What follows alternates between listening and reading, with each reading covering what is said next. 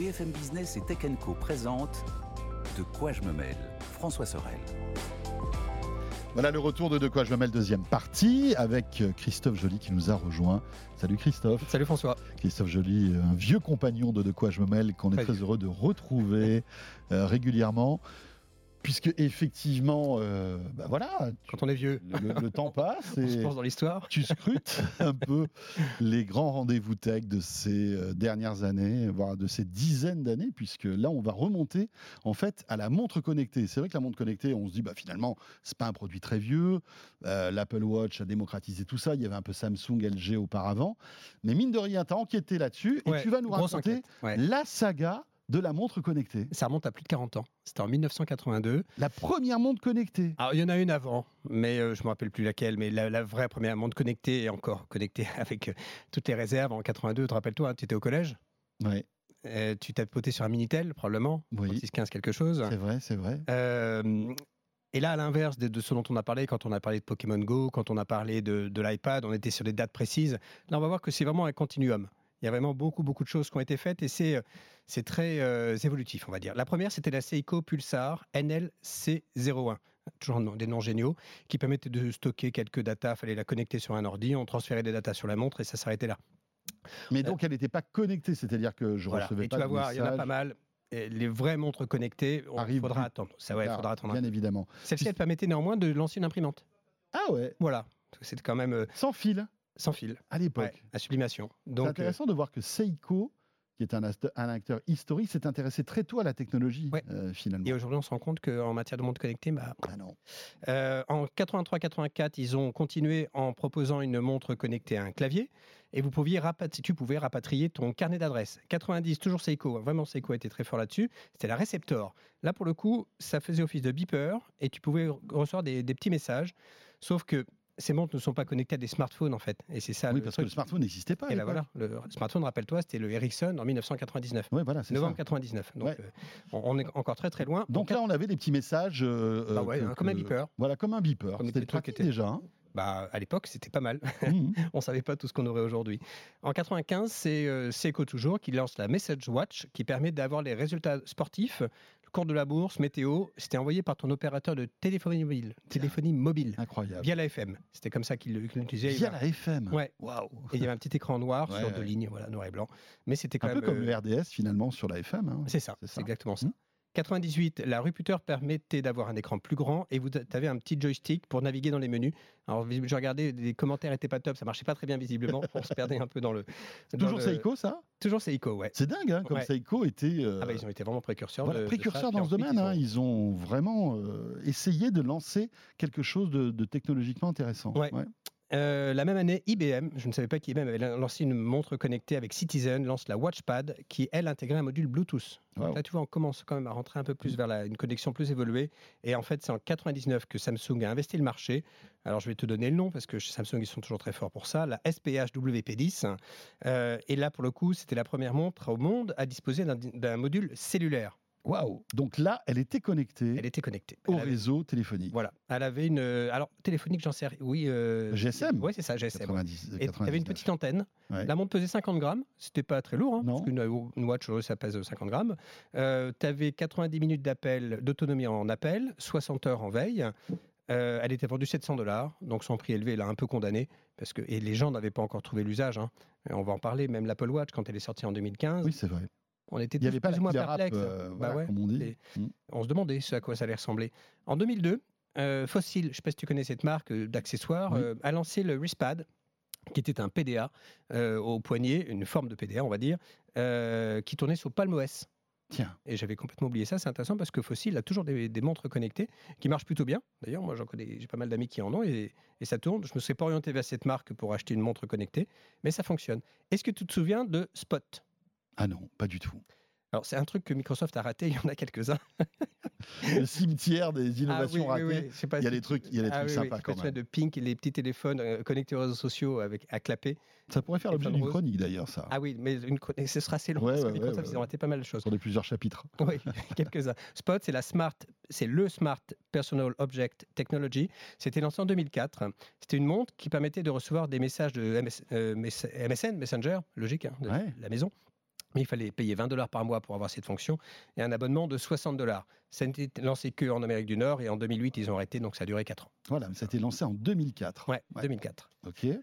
Euh, 2007, là, on se rapproche des montres qu'on connaît avec euh, Sony Ericsson qui, euh, qui arrive là-dedans. Et là, pour le coup, il lance la MBW 150, qui est vraiment le prolongement des téléphones de la marque. Elle permettait de lire les messages, de voir le numéro d'un appel entrant et de contrôler sa musique. Donc là, quand même, on, on avance un peu, mais ce qui lui manque, euh, et ce qui va faire vraiment la différence aujourd'hui, c'est qu'elle n'a pas d'écran tactile. Et oui. Voilà, donc tu avais deux lignes d'écran au milieu de- du cadran. C'est une Mhm. jolie montre hein, d'ailleurs. Euh, mais l'écran tactile, il viendra plus Donc, tard. tu avais des boutons, quoi. Tu avais, des, euh, t'avais des boutons sur les côtés, ouais. Ouais, c'est ça. Euh, dans le même esprit, Hyundai, je ne savais pas qu'ils avaient lancé des montres. Ouais. Ils lanceront, eux, la première montre connectée à écran tactile. Et ensuite, Samsung et LG se lanceront dans la bataille. 2012, on arrive avec Sony qui lance la smartwatch qui, elle, fonctionnera sous Android. Et Donc on là, on vraiment- commence à se réveiller. on commence à se réveiller. On commence à avoir des, des montres qui sont connectées au smartphone. Voilà, mais tu te rends compte du chemin parcouru Ouais, entre c'est 82 et à chaque fois on rajoutait des fonctionnalités petit à petit. Donc. Seiko est sorti du jeu Euh, et puis les pas les opérateurs mais les fabricants de téléphonie mobile. Ce sont eux qui se sont emparés de ce, de ce marché hein, avec euh, LG, Samsung évidemment, puis on en parlera Sony, puis on en parlera après de Apple. Apple, bien Évidemment. sûr. Ouais. Euh, et donc, euh, Sony 2012, lance ouais. la smartwatch en 2012 et la Galaxy Gear de Samsung en 2013. Oui, et c'est vrai que Samsung a été encore une fois un défricheur hein, technologique. Ça a été le premier à se lancer sérieusement dans la montre connectée. Hein. C'était pas facile au début, elle était grosse, euh, lourde, etc. Bah là, etc. j'ai repris un peu ce qui, euh, ce qui a été dit à l'époque. Elle Ouais. est jugée bien finie, bien dessinée. Elle a un bel écran, assez réactive. Et tout le monde considère que c'est la montre connectée la plus aboutie. Alors, il faut se replacer dans le contexte de l'époque. hein. Là, tu pouvais être alerté quand tu recevais un appel. Tu pouvais décrocher et passer un appel via la montre. Mm. Tu pouvais euh, consulter et dicter une réponse. Elle avait un appareil photo dans son bracelet. avec un, un capteur. hein. C'est Donc, fou ça. euh, alors le Ouais. bracelet n'était pas interchangeable, du coup Ouais, tu ne pouvais pas oui. changer et jouer avec les bracelets comme avec d'autres d'autres montres. Tu avais un podomètre qui visiblement était assez facétieux et le, le problème de cette montre, c'était son magasin d'applications qui était trop pauvre. C'est quand même le, le nerf de la guerre, hein, c'est ce qui a fait la force de l'Apple Watch. Et puis l'autonomie n'était pas terrible non plus, j'imagine. hein. Voilà, c'était une catastrophe. Et j'ai pris l'avis de 01net à l'époque euh, et c'est intéressant de, de le reprendre. La Donc Galaxy, là, on est en 2012. on est en c'est ça? 2000 ouais, 2013. 2013. 2013, deux ans avant le lancement Donc de l'Apple Watch. 10 ans. hein. il y a 10 ans.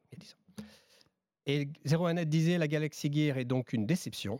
Malgré son look plutôt réussi, elle est un peu trop volumineuse pour s'adapter à tous les poignets et sa partie logicielle est vraiment insuffisante. D'autre part, elle ne fonctionne pour l'instant qu'avec le Galaxy S3. Voilà. Et ça, c'était son problème. Et Sony Ericsson leur montre, elle ne fonctionnait qu'avec leur téléphone. Et forcément, tu réduis le spectre Oui. marché quand tu et quand as un opérateur comme Sony Ericsson, qui à l'époque était quand même beaucoup plus conséquent qu'il n'est aujourd'hui, mais de facto, hein, tu- d'ailleurs, c'est ma montre qui sonne là. Avec ta montre connectée, justement. Avec ma montre connectée, voilà. Et pourtant, mon téléphone est assez loin. Euh, la, la grosse nouveauté, euh, c'est que donc là, on est vraiment dans les montres connectées et ces montres se connectent à ton corps et pas seulement à Internet et aux infos qui viennent. Donc, tu as des cardiofréquencemètres, tu as des podomètres. Euh, ça permet de, de mesurer ton état de santé. Aujourd'hui, c'est vraiment Mhm. très, très abouti en, en la matière. Certains considèrent d'ailleurs que ce ne sont pas des montres. Ce sont des vrai. objets électroniques. Oui, et les des- amateurs de montres ne veulent pas entendre parler d'une montre connectée. C'est va des rétro satanas, quoi. Oui, et puis euh, après, c'est vrai que c'est pas le même look. euh, voilà, il y a des, il y a Sauf que des marques. rapproches certaines marques. Il y a des marques prestigieuses aussi. bah, euh, Des marques suisses, par exemple, ont tenté. Montblanc, tenté, elles y sont, hein, elles sont Mhm. sur ce marché. Montblanc, Tag Heuer, Breitling ont lancé des montres connectées au prix à, l'avenant. hein. Donc c'est 2, 3, 4 000 euros avec de jolies finitions. Le truc, c'est que ça fonctionne sous Android. Ouais. Est-ce que je veux payer une montre à ce prix-là pour avoir euh, Ouais. qui tourne sous Android Et puis, euh, je prends Rolex, par exemple, qui est un peu une marque emblématique. Tu achètes quelque chose d'intemporel, finalement. C'est une montre. Bah, voilà, basta.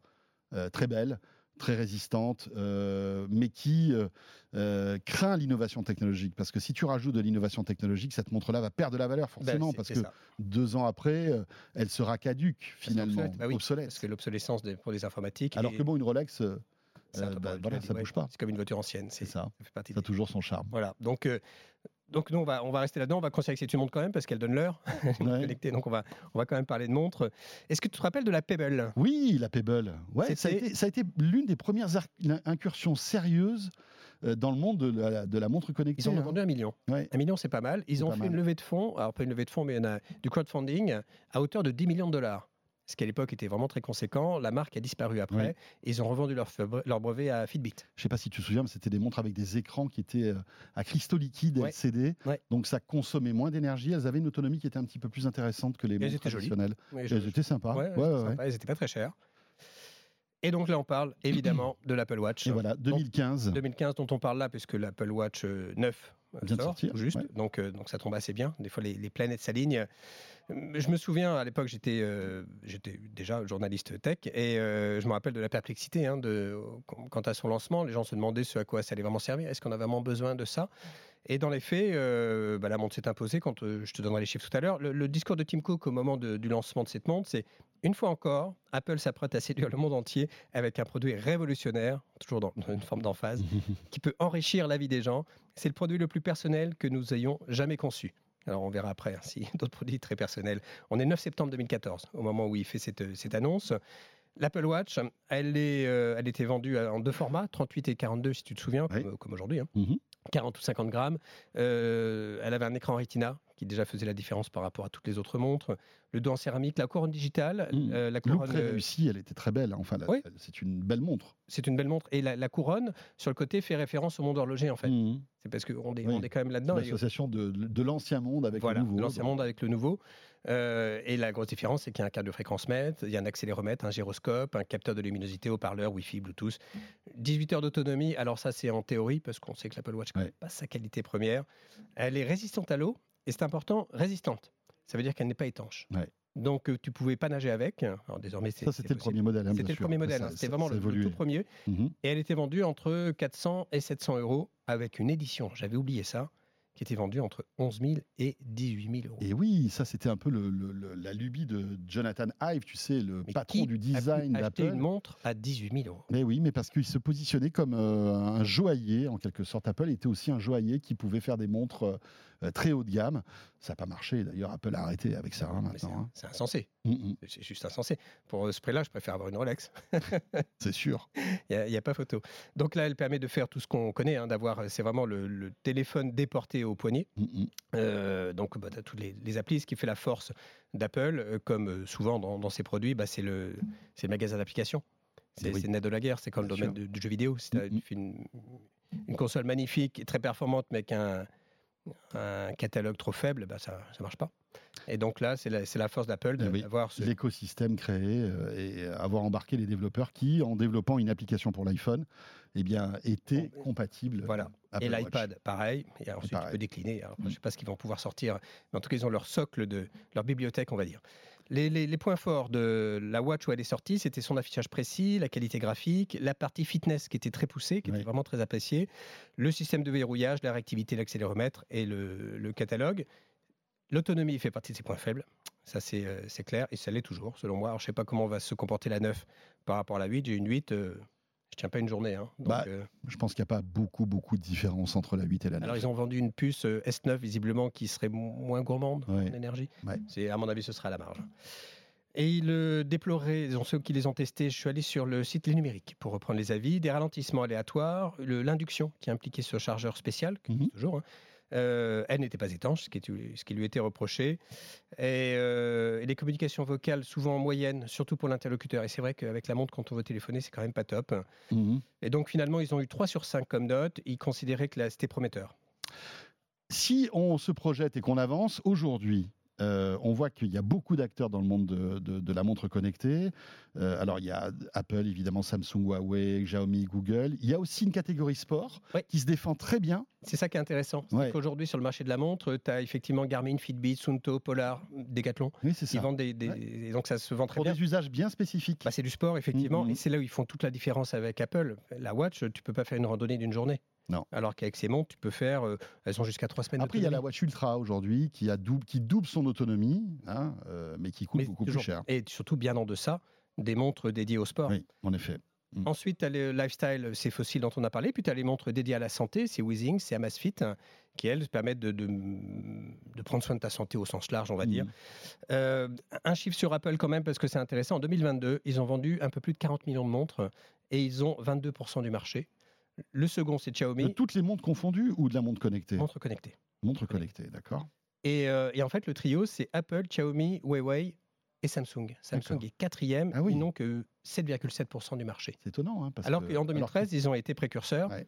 Et finalement, euh, le rouleau compresseur euh, Apple a, a fait la différence, sachant que Apple, la- la- l'Apple Watch, ne fonctionne qu'avec un iPhone, Mm, mm. à, à l'inverse d'autres montres qui fonctionnent avec deux téléphones. Voilà, alors après, bien sûr, la S9 est sortie avec de Voilà. nouvelles fonctionnalités, hein, le Deux fois double plus de stockage, euh, voilà. Etc. Pour moi, c'est plus une évolution qu'une Ouais. révolution.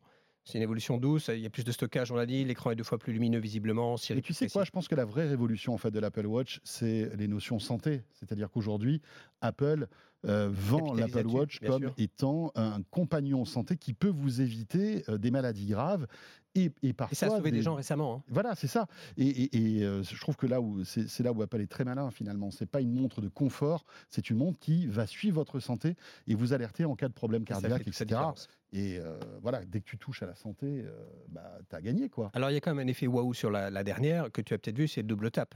Oui. Je ne sais pas si tu l'as testé encore, parce que la, la fonctionnalité ne sera pas tout de suite. On a vu des vidéos, ça a l'air Voilà. cool. Et c'est pour info, hein, si vous tapez du index et euh, doigt principal Oui. majeur, et, euh, et en fait, voilà, et ça vous permet de décrocher le téléphone si quelqu'un vous appelle. euh, c'est, ça a l'air assez bluffant. C'est James Bond à la maison presque. Voilà, 82, 2023, plus de 40 ans. Plus de 40 ans. entre Les, les- on va dire la première montre un peu technologique On va lire ça. Et, un euh, peu techno euh, dans ses entrailles. et l'Apple Watch euh, série Rendez-vous 9. dans quelques années pour Euh, voir. voilà, on va voir comment comment, ça tout ça évolue, effectivement. Merci beaucoup, Christophe, Merci à toi. euh, pour nous avoir ouvert ce tiroir un peu poussiéreux de la montre connectée. Mais c'est toujours intéressant de, voilà, de se replonger dans. Oui, dans- parce qu'on a dans tendance cette à histoire. Évidemment, évidemment. Merci, à Merci bientôt. à toi. À bientôt. Euh, et ce de quoi je me mêle est terminé. Encore une fois, eh bien, euh, voilà, merci à vous de nous suivre euh, chaque que ce soit en audio, en vidéo, euh, à la télé ou à la radio. On sera là, bien sûr, le week-end prochain, fidèle au poste. À très vite. De quoi je me mêle sur BFM Business et Tech Co.